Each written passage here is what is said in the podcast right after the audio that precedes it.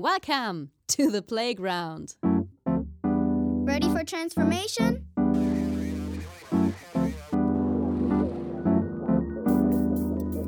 Modcast, the Masters of Transformation podcast. Who says that doesn't work? And here is your host, Ingo Stoll. Hallo und herzlich willkommen zur neuesten Ausgabe des Modcasts. Es ist die Episode 80 und wie ihr wisst, lautet hier das Motto immer Happy Transformation. Dafür gibt es dieser Tage reichlich gute Gründe. Der Modcast feiert nämlich seinen fünften Geburtstag. Ja, im März 2014 begann das hier alles mit der Episode 1 und meinem damaligen Gast Ibo Ifsan. Und was da so alles passiert ist, was seitdem los war und auch was noch kommt, das findet ihr in einem neuen Blogbeitrag hier auf der Website oder auf LinkedIn. Und damit ab ins Hier und Jetzt und zu meinem heutigen Gast, nämlich Professor Dr. Allen Guggenbühl. Und wir haben uns dem Thema der vergessenen Klugheit gewidmet oder wie Normen uns am Denken hindern. Viel Spaß!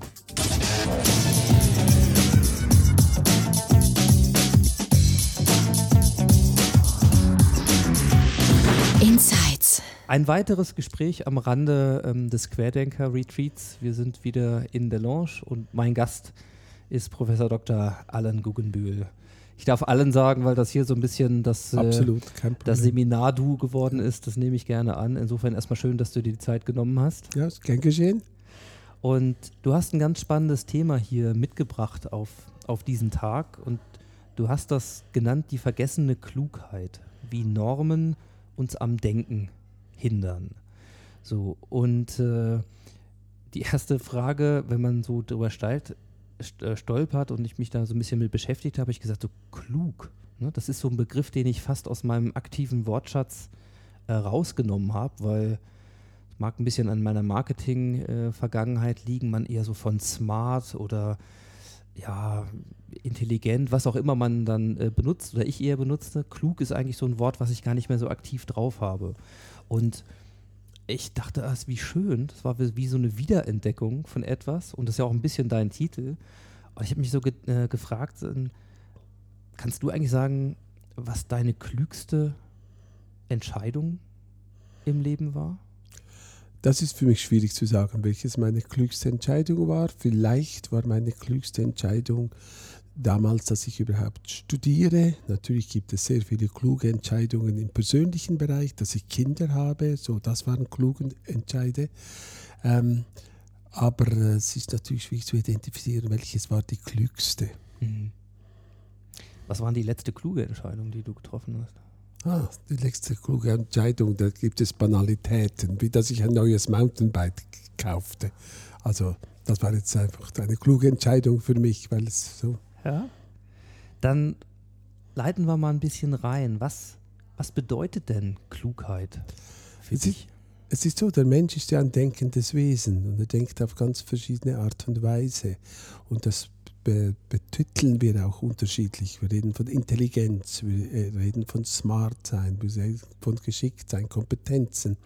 Das Wort Klugheit drückt aber noch etwas anderes aus, neben den Dingen, die ich schon gesagt habe. Und zwar, dass man sich etwas überlegt, denkt, Schlussfolgerungen zieht, zu, äh, die nicht unbedingt passen auf den ersten Anhieb, sondern die wie von einer anderen Ecke herkommen. Klugheit heißt für mich eine Einsicht, ein Gedanke, der nicht einfach angepasst ist an die soziale Situation, in der wir sind, der nicht das ist, was man vielleicht erwartet, sondern eine gewisse Andersartigkeit ausdrückt. Das ist für mich Klugheit. Und das ist auch äh, ein Teil des Denkens, ein Resultat eines Denkprozesses. Das heißt also, wir überlegen auf ganz vielen verschiedenen Art und Weisen. Wir haben oft auch Gedanken, die nicht, die uns irritieren, die vielleicht stören, ungewöhnlich sind. Aber da verbirgt sich oft Wertvolles und das ist für mich Klugheit. Ist es dann klug, auf diese Impulse zu hören? Also sind sie überhaupt, also ist uns das klar? Ähm, zum Beispiel, wenn wir so, wenn wir sowas denken oder wenn so ein Gedanke kommt, sage ich mal, der, der noch aus einer anderen Ecke kommt als die, jetzt sage ich mal, vielleicht so eine faktenorientierte, rationale Ableitung für etwas. Also nicht jeder Gedanke, der von einer anderen Ecke kommt, ist, ist klug, ist irgendwie, es gibt vieles ist Schrott oder ungewöhnlich, muss man dann wieder vergessen. Oder, aber es gibt oft auch Einsichten, Intuitionen, die doch etwas Wertvolles an sich haben. Und das ist das, was ich dann Klugheit nenne.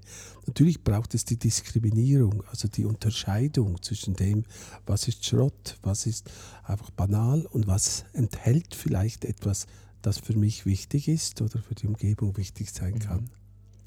Jetzt ein bisschen zur Einordnung. Du bist Psychologe und äh, Psychotherapeut, schon seit, seit den 80ern äh, an der Pädagogischen Hochschule in, in Zürich und bist natürlich auch viel als, ja, als Redner, als Ausbilder, als, als Autor unterwegs in einem Themenkontext, der für mich zum Beispiel völlig ungewohnt ist, weil du dich mit Jugendgewalt und auch mit Gewaltprävention auseinandersetzt, zum Beispiel.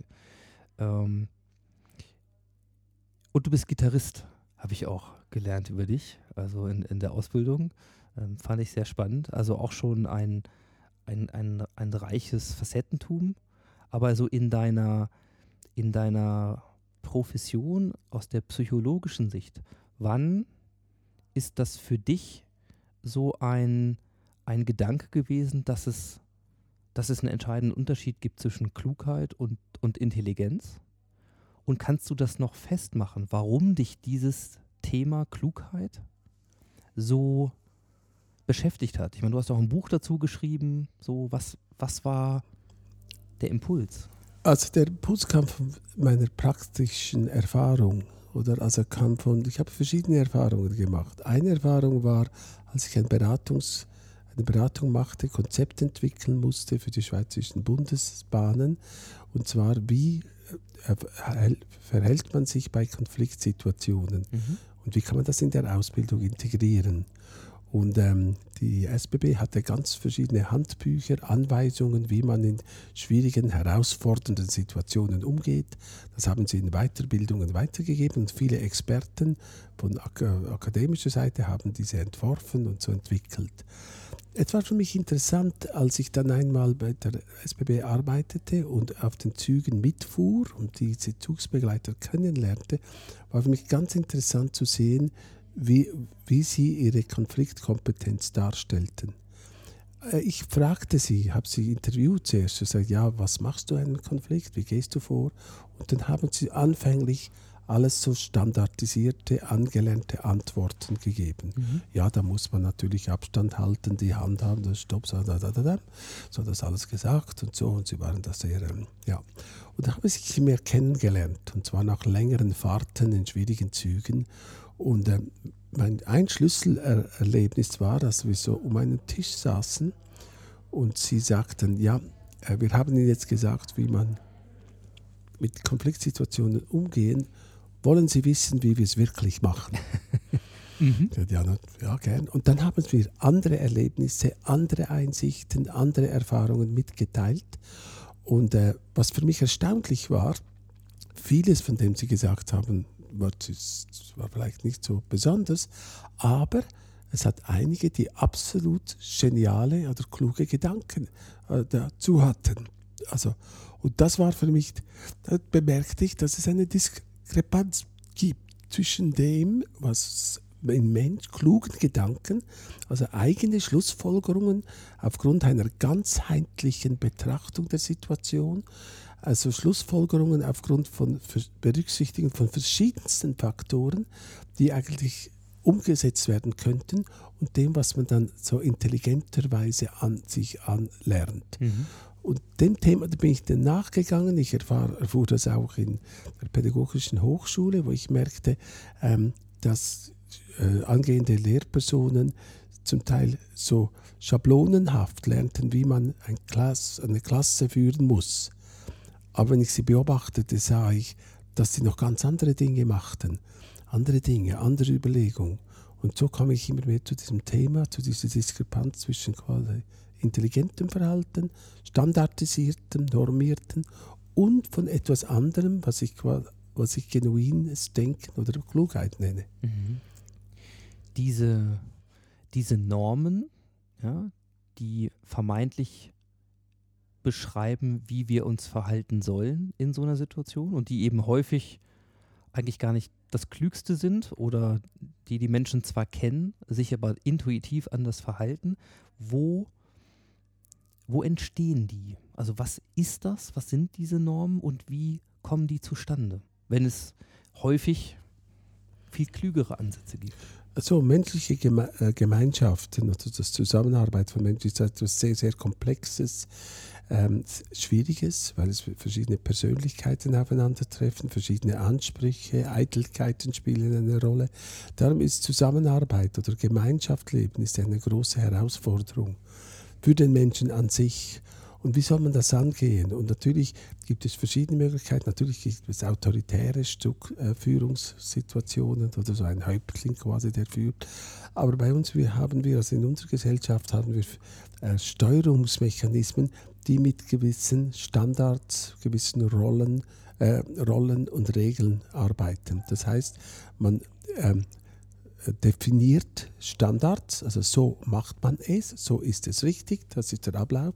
Diese werden oft generiert durch Erfahrungen, Best Practice, oft in Situationen, wo Spezialgruppen, Experten das definieren, dann haben sich alle danach zu richten. Also das heißt, es entsteht durch einen Versuch quasi Chaos zu verhindern oder Konflikte zu verhindern und äh, Abläufe möglichst effizient zu gestalten. Und das braucht es natürlich. Es braucht Standards, es braucht Normen, auch zu zusammenarbeiten, weil sonst gäbe es ja ein Chaos. Das Problem ist aber, wenn es, dass es viele Situationen gibt und viele Momente, wo andere Antworten die besseren wären oder passender würden. Das heißt, die Ausrichtung auf Standards führt auch dazu, dass man Antworten oder Reaktionen nicht möglich sind, wo sie, wo, obwohl die Leute vielleicht das wüssten. Hm. Wenn ich, also ich sag mal, auf der einen Seite gibt es ja auch vielleicht die, mag eine Illusion sein, die hinter den Normen steht. Also wenn ich das so mache, wie die, wie der Standardprozess oder wie die, wie die Best Practice Blaupause, dann mache ich nichts falsch, dann im Gegenteil, ich mache vielleicht sogar alles richtig, steht ja hier so. Ist ja ähm, einmal ein starkes Bedürfnis vielleicht nach Sicherheit an der Stelle. Es ist aber auch eine ganz, ganz starke Anpassung. Weil wenn ich, und das kennen wir, glaube ich, alle, manchmal hat man schon so ein, so ein intuitives Gefühl, dass das jetzt eigentlich nicht der richtige Weg ist. Aber es gibt ja die Vorschrift. Und es gibt ja auch häufig Sanktionen, wenn wir die, wenn wir die Normen nicht einhalten. Also gerade du hast es im Arbeitsumfeld gesagt. Also dann das geht ja häufig einher. Eine Norm wird aufgestellt, ähm, vielleicht in Form einer auch sogar, sag mal, ich nenne das jetzt mal Verfahrensanweisung, so macht man das. Ja, und da gibt es möglicherweise auch Sanktionen, wenn man das nicht macht.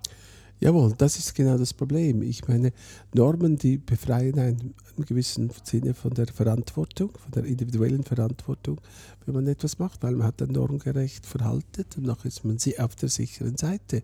Haben gesagt, und das ist, äh, darum sind auch Normen attraktiv oder sind Normen vielleicht auch wichtig. Die Schwierigkeit ist, dass wir natürlich verschiedene Arbeiten und Tätigkeiten haben, vor allem diejenigen, die mit Menschen zu tun haben, wo andere Antworten angepasst wären. Das sieht man im pädagogischen Bereich, im psychotherapeutischen Bereich. Es gibt Versuche in der Psychotherapie, das auch zu normieren, standardisieren. Also zu sagen, zum, als Beispiel, ich weiß, ein Standard, eine Norm in, in, der Psychotherapie ist das, im Erstgespräch muss man die Anamnese erheben. Mhm. Man muss also das und das fragen, woher, Geburt, so, Krankheiten. Jetzt, das ist die Norm. Jetzt ist es aber so, es gibt verschiedene Patienten, die sprechen nicht über sich am Anfang. Die müssen zuerst einmal den Kontakt haben, zuerst einmal die, den Mensch spüren, um sich überhaupt zu öffnen. Und wenn dann die Norm natürlich kommt, man muss das zuerst machen, dann verhindert man Prozesse. Oder ein anderes Beispiel, ähm, in Schulen äh, ist es die Norm jetzt, dass man natürlich genau nach Struktur gehen muss. Dann ist die sagen äh, Mathematik angesagt, von 8 bis 9. So, dann ist, äh, oder das ist äh, vorher festgelegt. Jetzt ist es aber so, dass vielleicht die Kinder etwas anderes zum, ein anderes Thema haben, etwas anderes brauchen, dass man vielleicht eine halbe Stunde singt oder sich bewegt. Und das kann die Lehrperson vor Ort viel besser entscheiden. Und ein anderes Beispiel ist in der Pflege. In der Pflege sagt, haben die Pfleger, Pflegerinnen oft gewisse Normen, wie lange sie mit Patienten sprechen können. Jetzt ist das relativ absurd, weil es gibt gewisse Patienten, die lieben es länger zu sprechen, andere wollen lieber nichts sagen. Mhm. Und das ist am besten zu entscheiden vor Ort, in der Praxis. Und wenn man nur mit Normen operiert und nur nach Normen geht, nachher nimmt man im Grunde genommen Kompetenz, vertraut nicht den individuellen Personen, die vor Ort sind. Jetzt sage ich mal, mein, mein persönlicher Hintergrund ist äh, eher die Ökonomie. Also wenn ich über Standardisierung und Normierung nachdenke, dann erklärt es die Ökonomie mit Skaleneffekten. Also mit Skalierbarkeiten, mit Effizienzkriterien, also in der Wiederholung, in der Normierung entsteht höhere Geschwindigkeit im, im Prozess, möglicherweise auch eine Qualitätssicherung. Ne? Ich meine, da soll immer genau die gleiche Qualitätsstufe am Ende des Prozesses bei rauskommen. Ist ja auch ein, ein Stück weit halt ein Weltbild und eine- Haltung, sozusagen auf Dinge drauf zu gucken. Und dann kann man sehen, dass es in Organisationen eben genauso auch mit der, und so heißt es ja, Human Resources, also mit Menschen im Grunde gemacht wird. Das heißt, an vielen Stellen erstmal vielleicht auch eine unbewusste Haltung, den Mensch als Produktionsfaktor zu sehen und ähnlich zu takten wie eine Maschine, damit über Standardisierung, wie etwas, wie Arbeitsabläufe sein sollen, zum Beispiel eben am Ende Effizienzgewinne ähm, Gewinne haben will und sich davon eben dann äh, eine Gewinnmaximierung oder eine Effizienzsteigerung verspricht. So. Eigentlich, so wie wir das häufig interpretieren, Grundlage des kapitalistischen Wirtschaftssystems, das eigentlich als einziges übrig geblieben ist in der Welt. So. Wenn ich dich jetzt richtig interpretiere, dann ist es ja auch ein Plädoyer, ähm, sich zum einen ja, diese Normen bewusst zu machen und auch, und da wäre die Frage, wo kommt diese Freiheit her, diese Normen durchaus mal durch kluge Entscheidungen zu ersetzen. Also von der Norm abzuweichen. Es gibt verschiedene Bereiche, oder? Es gibt äh, den technischen Bereich und, und bei Bedruckten sind Normen sehr wichtig, das ist ganz klar. Also man muss einfach einheitlichen können. Da ist es wichtig. Aber man muss immer denken, dort, wo der Mensch eine Rolle spielt, der Mensch ein Faktor, da ist die Situation anders. Da gibt es noch andere Qualitäten, oder? Also, wo, die man nutzen könnte. Und da muss man unterscheiden. Also ich plädiere ja nicht dafür, dass man überall Normen abschafft und nur quasi nach, das, das geht nicht. Aber dass man Normen haben überhand genommen. Und Sie haben etwas Wichtiges, Wichtiges gesagt. Man beginnt den Menschen zu betrachten als jemand, äh, der einfach vor allem durch Normen zu führen ist. Es ist aber so, jetzt gibt es verschiedene Arbeitsbereiche, wo das Ziel wichtig ist, das, was man machen will. Also das heißt zum Beispiel, man möchte Kinder, Schüler und Schülerinnen haben, die etwas lernen. Man möchte zufriedene Passagiere haben. Man möchte zufriedene. Das ist ja wichtig. Also, und da gibt es ganz viele Faktoren, die dieses Ziel erreichen. Und von diesen Faktoren kann nur ein Bruchteil durch einen Standard und Norm fixiert werden. Das heißt, man muss die Menschen schon auch Richtlinien geben, ganz klar. Sagen, so oder so kann man es machen. Das wäre auch eine Möglichkeit. Das ist wichtig, dass man das Wissen teilt, aber das nicht zu einer quasi Norm erklärt, dass du so dich verhalten musst. Weil Menschen sind keine Maschinen, sondern Menschen sind denkende Wesen, die sich mit einer bestimmten Tätigkeit identifizieren und in, oft in den meisten Fällen auch das Beste wollen in diesem Bereich, wo in der sie tätig sind. Als du das Buch geschrieben hast, hattest du eine Intention? Was wolltest du damit erreichen? Also, was passiert im Bestfall, wenn jemand das Buch liest? Und was ist dann Also vielleicht anders als vorher? Ich habe jetzt keine grandiosen äh, Intentionen gehabt, aber ich hoffe natürlich, dass ich einen Denkanstoß gebe. Also wenn ich etwas erreichen will, ist, dass die Leute einfach auch darüber nachdenken und vielleicht in ihren eigenen Arbeits- oder Erfahrungsbereich denken, ja, wo könnte das stimmen und wo könnte für mich das wichtig, äh, äh, wichtig sein. Ich hoffe natürlich für gewisse Bereiche, in der ich tätig bin, dass man diese Normen äh, den Normenexzess äh, hinterfragt und Mhm. vielleicht sogar gewisse dann abschafft. Mhm. Und hast du das Gefühl, dass das passiert? Also, dass wir, dass wir langsam anfangen, diese Dinge in Frage zu stellen? Oder hast du das Gefühl, das ist noch nicht so weit? Also, wir sind weiter noch vielleicht überwiegend in dem Bestreben unterwegs, durch Normierung ähm, mehr Sicherheit zu schaffen. Ich glaube, beides stimmt. Also gewisse Bereiche da ne, nehmen die Normen zu. Oder da sieht man, dass äh, diese Illusion, man könne alles den Menschen vorschreiben, äh, die ist noch, die wird noch gehegt. Ich merke einfach, es gibt verschiedene andere Denker, die das auch in Frage stellen. Also ähm, es gibt einen amerikanischen Autor, wo ich es gerade vergessen habe, ein Buch Forget About Normality. Noch Mhm. interessant, der sagt, es gibt keine Normalität und das gibt es gar nicht. Und überhaupt mit Durchschnittswerten Norm zu operieren, ist ein, ein Fehlgriff. Das gibt es nicht, sondern es gibt nur die Vielfalt und so. Also da merke ich, es gibt doch eine Diskussion unter verschiedenen Psychologen, Soziologen, die diese Norm-Standardorientierung in Frage stellen. Hast du, hast du Beispiele erlebt in, ähm, jetzt in deiner Tätigkeit, wo das passiert ist und wie es dann weitergeht? Also was passiert, wenn Normen wirklich in einer Gruppe, in einer Organisation, in, im Ausbildungsprozess in Frage gestellt werden? Ich mache ja da Beratungen oder so und da habe ich schon festgestellt, dass teilweise äh, sie durch die Beratung und durch die Normhinterfragung etwas Neues wagen konnten. Also ich ein Beispiel von einem, einer Lehrperson, die unterrichtete und habe gesagt, ja, ähm, du musst nicht immer gleich beginnen mit dem Unterricht, sondern du musst zuerst die Schüler abholen. Wobei der er selber diese Idee hatte. Und da wich er von einer Norm ab und dann hat ihm geholfen, diese Klasse eigentlich zu unterrichten. Ähm, das heißt, ich, ich erlebe eigentlich, wenn es ein Problem gibt oder eine Herausforderung gibt, dass wenn man auch diese Normendiskussion führt und dass es zu einer Größe, äh, die Chance da ist, dass jemand seine Klugheit nutzen kann und auf andere Gedanken Mhm. kommt. Wer, wer darf das im Idealfall in den Raum stellen? Also wer darf in Frage stellen? Also man sollte das selber in Frage stellen. In vielen Bereichen ist es so, dass der Mensch sich selbst normiert, weil er einfach denkt, ja, das darf man ja nicht so machen und das, wir haben es ja anders gemacht, wir machen es immer so, also selber nicht wagt, etwas ähm, nicht mehr so zu machen, wie es üblich ist. Also es ist nicht immer so, dass irgendwie eine Autorität von oben das befiehlt, sondern wir neigen, äh, wir neigen spontan dazu, normgerichtet zu verhalten, weil wir glauben, so muss man das machen, es gäbe keine Alternative. Du hast gerade was Schönes gesagt, nämlich ähm, weil wir glauben, dass das so ist.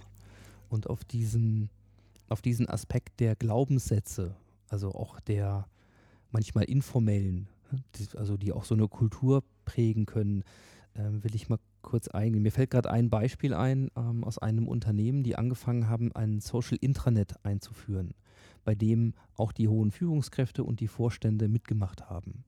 Und dann hat der CEO, das kam auch als Beratungsimpuls, also ihm wurde auch nahegelegt, ähm, dass hier alle mitmachen und er natürlich auch ein Stück weit eine, eine Vorreiterfunktion hat. Also er hat dort auch einen Artikel eingestellt. In der Erwartung, dass es darauf Reaktionen gibt, Kommentare. Es ist aber nichts passiert. Und das hat ihn stark irritiert und hat versucht herauszufinden, warum das nicht passiert. Und ist dann dahinter gekommen, dass es quasi einen unausgesprochenen Glaubenssatz gab, dass man ein, eine Botschaft, einen Gedanken, ein Statement des CEOs nicht öffentlich kommentieren darf. Also dass quasi die Erlaubnis dafür gar nicht da sei. Das ist ein sehr gutes Beispiel, oder diese Selbstnormierung. Also, also man kann auch sagen Tabus oder Abläufe. Also das, ähm, es ist natürlich ich, ich sage fast ein bisschen naiv von einem CEO, dass er denkt, wenn er etwas äh, ins Netz stellt, dass er dann ehrliche Antworten bekommt. Das ist in den meisten Firmen und meisten Institutionen mit Chefs so. Man, Ch- Chefs werden dann es gibt ganz genaue Vorstellungen darüber, wie man mit Chefs umgeht, was man sagt, was man sagen darf. Meistens muss man sie schmeicheln. Also als Chef oder so erfährt man ja nicht, was die Mitarbeiter wirklich denken. Das ist einfach so. Und ähm, der Grund ist natürlich, dass diese Normierung von der, der Mitarbeiter da ist. Ein anderer Grund ist, dass vielleicht auch Gelegenheit der Rituale fehlen, wo man jenseits dieser Erwartungen argumentieren kann. In Japan ist es so, ja, dass man mit den Chefs trinken geht und trinkt Sake und so ist dann dann zusammen und dann wird das durchbrochen. Dann sagt man vielleicht dem Chef, was, was man wirklich denkt. Die äh, Regel ist aber dann, dass man nie sich darauf beziehen darf, was dann gesagt wird. Also gibt es eine ganz klare Grenze. Also es ist darum nicht sehr einfach, so eine implizite Norm zu brechen, ist sehr schwierig. Das braucht einen Prozess. Kannst du, du oder kennst du Verfahren, um diese Glaubenssätze, auch diese Normen, mal abgesehen von denen, die schriftlich niedergelegt sind, in so einer Kultur tatsächlich mal überhaupt bewusst zu machen? Wenn man sie, also es gibt Verfahren, wir in meinem Institut setzen eines ein, das nennen wir Mythodrama, das heißt über Geschichten, Mythos oder dramatisieren. Was wir machen ist, wir reden nicht über das, die Norm, weil das wird abstreiten, sondern wir laden die Personen ein, ähm, einem Mythodrama teilzunehmen. Das heißt, wir suchen Geschichten, die ungefähr das reflektieren, was wir beobachten und sie vielleicht im Einzelgespräch erzählen. Also so die impliziten Normen aufgenommen sind. In dieser Geschichte äh, stellen wir das aber in einem anderen Topos, also einem anderen Bereich dar, also in einer vielleicht anderen Kultur. Die Geschichte muss extrem sein, also wir äh, stellen diese Normen oder so dieses Problem noch extremer da in der Geschichte, als es in Wirklichkeit ist. Und diese Geschichte erzählen wir den Personen und laden sie dann ein, sie weiter zu fantasieren, Lösungen dort zu suchen, also in, in einem imaginären Bereich. Das ist etwas, das dann oft auch sehr lustvoll ist, dass er Mhm. nicht auch so. So, und dann, wenn wir diese Lösungen haben, diese Beschreibungen, dann brechen wir das, beziehen wir das wieder auf ihre reale Situation. Und auf diese Weise kann man quasi über andere Metapher, kann man so, solche Themen einbringen. Direkter Weg ist sehr schwierig, weil dann kommt oft die Abwehr und man bestreitet, dass es ist. Aber indirekt, also wenn man eine andere Sprache gibt, andere Bilder gibt, dann ist es eher möglich. Magst du uns mal ein Beispiel für so ein Mythodrama geben? Ja, es wird ein Mythodrama gemacht, da war so eine große Abhängigkeit vom Chef. Also alle erwarteten vom Chef alles. Also der Chef, äh, der, der Leiter, dieser, der quasi, der wurde fast als Halbgott gesehen. Der hat auch unglaublich viel gearbeitet, gekrampft und so für das und wurde aber auch beschuldigt. Und dann haben wir ein Mythodrama gemacht über einen König, einen König in einem Königsreich, so der quasi sehr vieles Gutes macht, sehr vieles be befiehlt und so. Das haben wir dargestellt. Und nachher äh, haben die also diese Gruppe hat dann das gespielt, diesen König. Und interessanterweise haben sie dem König so Bändel gegeben und sind um ihn herum getanzt. Und so. Wie so Und Maibaum. Hat, er hat so, wie er hatte so Bändel. Und dann haben sie immer ein Bändel weggenommen oder das ein Bändel äh, reduziert. Und als äh, äh, er keine Bändel mehr hatte, sind alle gestorben. Und das war ganz, sie fanden das lustig, haha, hihi. Aber es, wurde ihnen plötzlich bewusst, dass sie völlig von ihm abhängig wär- wären. Jetzt haben sie das wirklich nicht überlegt, dass sie das auf diese Weise, dass sie auf diese Weise genau ihr Thema darstellten, sondern das hat sich automatisch dargestellt. Und ihr habt das Setting vorgegeben, also ein Königreich Na, und ein König? Hat nur vorgegeben, dass eine Geschichte von einem König in einem Okay. Königreich, der, das, das ist alles, also das beschrieben, was wir beobachten. Und sie haben das weitere. weiter fantasiert, weiter fantasiert, ja. und dann sogar interpretiert und aufgeführt. Nachher haben wir gesagt, Ja. ja, was ist der Zusammenhang? Also Ja. ihr seht, ist das bei euch auch so? Und so wurde es bewusst. Mhm. Und zwar auf eine, äh, eine spielerische Weise und auf eine quasi humorvolle Weise, kann man sagen. Was mir gerade so auffällt, dass das ist ja ein, ein Ansatz, um, um so innere Bilder Ja. ähm, quasi zu verbalisieren oder plötzlich Ja. an die Oberfläche zu bringen und Ja. zu sagen, oh, und, und dann die Chance zu haben, wenn ich es sehen kann, ne, in, in eine Reflexion einzusteigen, sagen, was hat das eigentlich mit mir zu tun oder wieso ist das so oder Ja. wie können wir damit Ja. umgehen. Ähm, es gibt ja durchaus Ansätze, so etwas mehr auch in die Arbeitswelt reinzubringen, wo wir vielleicht ähm, diesen Zugang sehr lange vernachlässigt haben. Ja. Mag es auch in anderen Bereichen geben. Was mir gerade einfällt, ist einmal dieses Beispiel, äh, deswegen passt das gut zu deinem Mythodrama, äh, wirklich Theater zu spielen. Es gibt Business-Theater, also sprich, man erzählt eine gewisse Situation, wie sie in einem Unternehmen, in einer Gruppe, in einer Organisation ist und lässt andere sozusagen daraus ein Theaterstück machen und Ja. das aufführen, was ja auch mit den Mitteln der Überzeichnung ja, und ja, im Grunde konfrontiert und man dann erstmal eine Chance hat, weil man nicht selber in der Anklage äh, ist, ja. Darüber zu lachen oder auch bestürzt zu sein und dann in einen Austausch zu gehen. Und eine zweite Sache, die mir noch einfällt, ist Lego Serious Play. Lego kennen wir alle. Und Lego ist, äh, hat eine Methode, die auch im Grunde mit, mit Steinen die, die Leute bittet, gewisse Dinge in Skulpturform, also zu bauen, ähm, zum Beispiel zu bestimmten Fragen. Wie siehst du deine, ähm, deine berufliche Zukunft oder was ist die, ne, wenn du dir unsere Firma vorstellst, wie sie sein sollte, Mhm. bau das mal.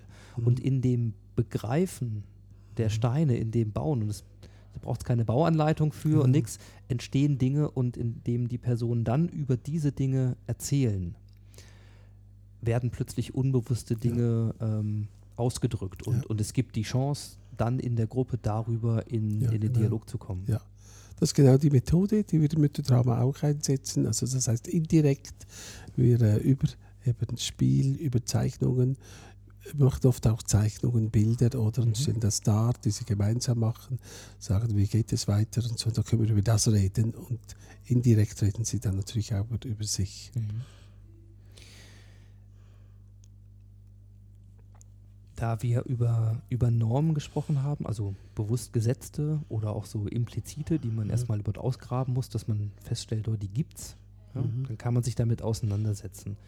Wie siehst denn du insgesamt die Entwicklung? Und ich sag mal, wir gucken, vielleicht liegt das immer an mir, ne? so ein bisschen erstmal den Einfluss vielleicht viel in die Arbeitswelt, aber wir könnten ebenso natürlich in das politische System gucken oder du hast einen pädagogischen Hintergrund und reden über Bildung oder jetzt auch über gesellschaftliche Dinge. Hast du das Gefühl, ähm, dass wir auch wirklich insgesamt eine Chance haben, in einen Diskurs über unsere Normen, die wir haben, zu kommen? Also quasi diese Bilder unserer Gesellschaft ähm, zu verbalisieren und dann in einen Austausch darüber zu gehen, wie es sein sollte? Oder hast du das Gefühl, wir sind, wir sind nur noch wenig in der Lage, das zu machen, weil jeder schreit seine eigene ähm, Wahrheit in die Welt und man ist gar nicht mehr im, im Austausch darüber? Also das ist noch eine schwierige Frage, weil es gibt wie auf verschiedene Art und Weise antworten. Einerseits bin ich nicht so optimistisch. Ich denke, unsere Gesellschaft führt immer mehr Normen ein und das ist sehr schwierig aufzuhalten. Natürlich vor allem auch in der Politik drückt sich das aus durch noch mehr Gesetze, Verordnungen und so. Also der Diskurs ist nicht so Richtung Aufheben. Es gibt natürlich die Sunset-Regel, dass man sagt, ja, äh, Gesetze, Regelungen und so könnte man auch wieder au- aufheben, aber wir sind noch weit weg von dem. Also wir, äh, wir gehen eigentlich einer Übernormierung der Gesellschaft entgegen. Es hat auch noch damit zu tun, dass natürlich die, der Anteil von Jugendlichen sehr gering ist und alte, ältere Leute denken sehr oft in Normen. Sagen, nein, das muss man so machen, das muss klar sein, weil es für sie Sicherheit und Kontrolle wichtig ist. Ähm, darum ist es schwierig. Natürlich gibt es alternative Szenen, das ist klar. Es gibt auch in der freien demokratischen Gesellschaft Startups, es gibt so Experimentierräume und so. Und die geben dann auch Impulse vielleicht, um, um etwas Neues zu generieren. Das passiert eigentlich in, in, on the mar in the margins, also in den Randzonen der Gesellschaft äh, läuft oft äh, viel. Und dort, von dort her kommen oft auch die Normen, Mhm. äh, die, die Innovationen. Ja, Ja, genau. Ähm, wie siehst du es denn? Also du bildest selber aus. So, wie versuchst du Menschen, jungen Menschen, du wie gesagt beschäftigst dich viel mit Kindern, Jugendlichen, auch durchaus eben mit problematischen ähm, Phänomen Jugendgewalt. Wie, wie versuchst du oder wie siehst du den Weg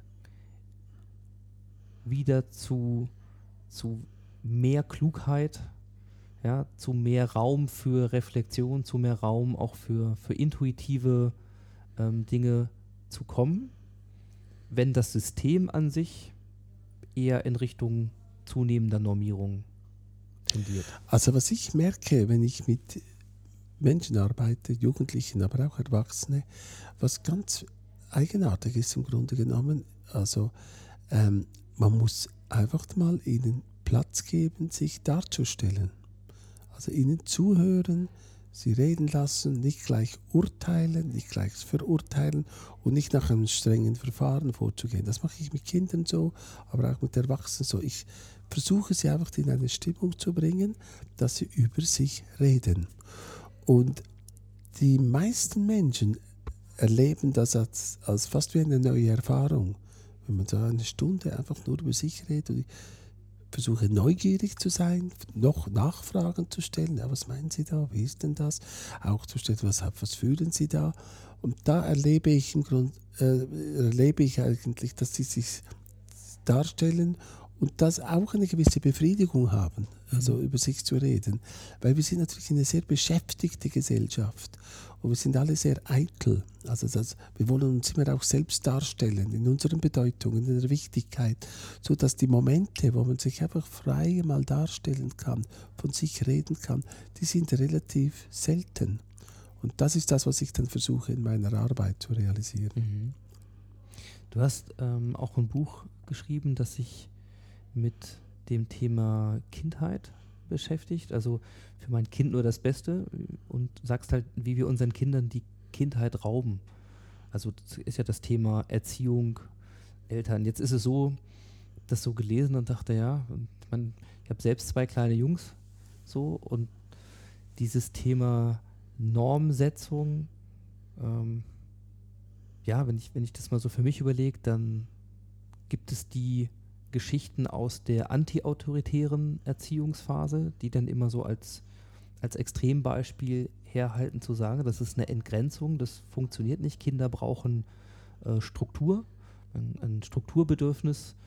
Ähm, sie brauchen ihre Strokes aber, und auch Stimulation, aber Struktur ist wichtig. Also man muss schon Normen setzen, aber in diesem Bemühen, alles richtig zu machen und natürlich für die Kinder das Beste zu machen, was erstmal der natürliche Impuls ist, den Eltern haben, gibt es ja auch Dinge, die vielleicht sinnvoll in Frage zu stellen wären. So, was sind das für Dinge, die du hier beobachtet hast, die auch hier notwendig wären, um Kindern zum Beispiel mehr Raum zu geben für eine, für eine eigene Entwicklung und sie eben nicht zu stark ja, zu standardisieren oder zu reglementieren. Ja, also in diesem Buch beschreibe ich ja noch andere Dinge, also quasi die Überförderung, Mhm. also das sucht, dass wir zu viel wollen vom Kind Ja. und zu sehr auch den Alltag zu bestimmen und was sie machen dürfen und dass sie nicht schreien dürfen in, in der Schule, im Korridor, dass sie, dass sie nicht den Schulweg allein gehen dürfen und so, so solche Dinge. Ähm, da nehmen wir natürlich den Kindern sehr viel weg. Oder? Also wir nehmen ihnen sehr viele Erfahrungsmöglichkeiten weg, wir nehmen ihnen sehr viele Möglichkeiten weg, auch Risiken einzugehen. Oder? Und da beobachte ich im Alltag, also dass, ähm, dass viele Kinder, die sich dann unzufrieden werden, infantilisiert werden. Also das heißt, dass sie eine Art immer abhängig sind von, von dem, was die Umgebung macht und eine gewisse Selbstständigkeit, Neugier gar nicht entwickeln können. Was ganz wichtig ist, ähm, Kinder die Entwicklung, die Integration von Kindern, vor allem von Jugendlichen, geschieht ja nicht mehr nur über Konsens, sondern auch über Dissens. Das heißt, viele Jugendliche integrieren sich in der Gesellschaft über, gewissen, über gewisse Phasen, Momente des Widerstands. Und das ist wichtig. Also das heißt, Identitätsbildend. ja, es Identitätsbilden. Also sie entwickeln andere Vorstellungen, hören ja sich auch die Vorstellung der Alten an. Und da gibt es eine gewisse Spannung. Und diese Spannung löst aber auch sehr viele wertvolle Prozesse aus. Also das heißt, äh, die Normen und ich würde eher sagen Überzeugungen, also als Vater, Mutter, Lehrperson muss man bestimmte Überzeugungen, Werte vertreten, das den nächsten Generation mitteilen, sagt, für das stehe ich ein, versuchen sie zu beeinflussen, aber wenn sie älter werden, versuchen sie sich natürlich die Jugendlichen auch abzugrenzen. Das ist auch gut so, ja. aber die Auseinandersetzung braucht es, es braucht eine zivilisierte Auseinandersetzung auf der Grundlage der Wertschätzung und der Liebe zueinander. Und irgendwie ist es ja auch nachvollziehbar, wenn wir in den letzten Jahrzehnten die Normierung und damit das Bedürfnis nach Sicherheit stark ausgeweitet haben, dass wir dann auch davon geprägt sind, wenn wir unsere eigenen Kinder erziehen. Also dass dann ja auch ein Stück weit dieser, dieser Sicherheit sich in, in Überverantwortung spiegelt, indem wir eben auch dort die, die Risiken versuchen zu vermeiden für sie in der vermeintlichen Annahme, das können sie noch nicht oder das sei zu gefährlich oder was auch immer. Also es klingt ja für mich auch ein bisschen wie, eine, wie ein Zusammenhang zwischen dem, was wir an Normen erleben im, ja, ja. im, Arbeitsleben insgesamt und dann in der Frage auch am Ende in der Elternrolle zum Beispiel ja, das weitergeben. Pro das Problem ist auch, ja, dass Kinder sich sehr schlecht vor, vor den Erwachsenen schützen können. Mhm. Also von diesen Ansprüchen, Forderungen und Förderungen der Erwachsenen. Und die Erwachsenen leben, haben natürlich, leben oft in einer normierten Welt mit Vorstellungen und wollen das dann weitergeben. Aber das ist für Kinder insofern schwierig, weil Kinder haben, hätten auch ein Recht auf ein eigenes Leben, auf eine Kindheit. Und wichtig für Kinder ist ja vor allem auch der Kontakt untereinander, Kollegen Kollegen zu haben. Dort erfahrt man viel, dort lernt man viel. Und das ist zum Teil sehr schwierig, fast nicht möglich für Kinder.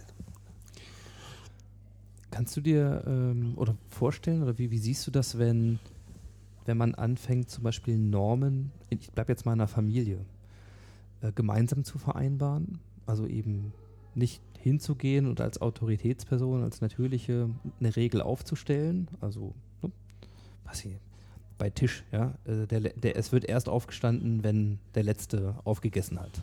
Ja? Irgend so ein Ding, wie man sich verhalten soll.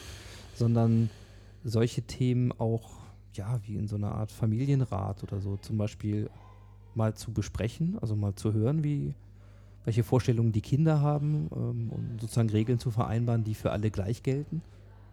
Also hinhören bei den Kindern ist ganz wichtig und es gibt sicher Bereiche, wo man gemeinsam Regeln aufstellen kann. Also das ist klar, aber es gibt sehr viele Bereiche, wo die Erwachsenen die Eltern Normen aufstellen müssen damit die Kinder dagegen sein können. Mhm. Weil Kinder wollen auch gegen etwas sein, für eine eigene Identität, mhm. um auch die Ablösung zu ermöglichen. Darum finde ich das als eine Fiktion, dass man alle Normen, Regeln in der Familie durch das Gespräch festlegen kann. Aber gewisse Bereiche gibt es. Aber es gibt andere Bereiche, wo der Vater oder die Mutter als altmodisch als gelten muss, damit das Kind ein eigenes Profil hat. Mhm. Ja, ich glaube, was was deutlich geworden ist, ist auch die Komplexität dieser sozialen Systeme von uns als Mensch sowieso in den verschiedenen Facetten. Ähm, insofern vielleicht als Abschluss nochmal so eine Frage, wenn du, wenn du so drüber nachdenkst, jetzt gesellschaftlich, du bist Schweizer, hast du, hast du eine Vision für, für die Gesellschaft? Also ich wünsche mir eine Gesellschaft, wo auch das Imaginative, auch die, sagen wir, Innovationen von der Gesellschaft selber her möglich sind. Was ich oft befürchte, ist, dass wir eine Entwicklung nehmen, wo wir langsam in die Erstarrung geben, immer mit der Behauptung, wir seien progressiv und neu. Und so, das ist meine Befürchtung. Ich hoffe mir einfach, dass die Gesellschaft ein gewisses halbchaotisches Moment behält, wo das immer wieder neue Antworten äh, generiert. Mhm. Ja, dann danke ich dir erstmal ganz herzlich, Annan, für deine Einsichten und auch deine Erfahrungen, die du hier geteilt hast. Abschließend, wenn jemand jetzt ähm, ein bisschen mehr über dich erfahren möchte, da dranbleiben möchte an den Themen, wo würdest du die Leute gerne hinschicken? Also Sie können natürlich mein Buch lesen, Vergessene Klugheit. Und dann habe ich natürlich auch eine Webpage, wie man das heutzutage mhm. hat. Einfach www.alanguckenboel, also mit ü.ch äh, und ohne Punkt dazwischen. Können Sie auch dort nachlesen. Dort, also, äh, dort ist es noch mehr über was ich schreibe oder so. Sehr gut. Die packen wir in die Shownotes, die gibt es immer begleitend zur Sendung. Ja. Und dir erstmal vielen, vielen Dank für deine Zeit. Gern geschehen.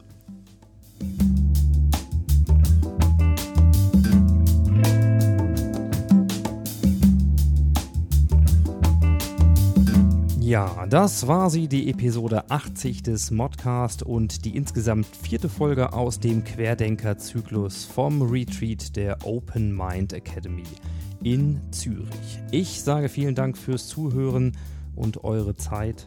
Und das gilt nicht nur heute, sondern ganz besonders für all diejenigen, die diesem Format und diesem Podcast schon über so lange Zeit die Treue halten. Ja, vielen, vielen Dank und umso schöner, dass ich einige von euch dann auch beim kommenden Hörertreffen am 30. März in Hannover persönlich begrüßen kann. Einige Tickets dafür gibt es noch und die Links dazu findet ihr in den Show Notes oder auch bei Sebastian Zwingmann, der das ganz freundlicherweise angezettelt hat. Ja, bleibt mir noch ein kleiner Blick in die Zukunft. Dort wartet eine weitere Audiotour nach Jena im Mai und eine nach Wien im September und zwar zur Wiener Biennale. Unter dem Titel The Art of Transformation werden wir dort unterwegs sein. Kunst trifft Transformation und Gesellschaft und das wird sicherlich hoch, hoch spannend. Und abschließend darf ich euch noch verkünden, dass der Modcast einen neuen offiziellen Partner und Sponsor hat, aber dazu demnächst dann hier mehr. Für den Moment, hier und heute, sage ich erstmal ciao, ciao, macht's gut und happy transformation.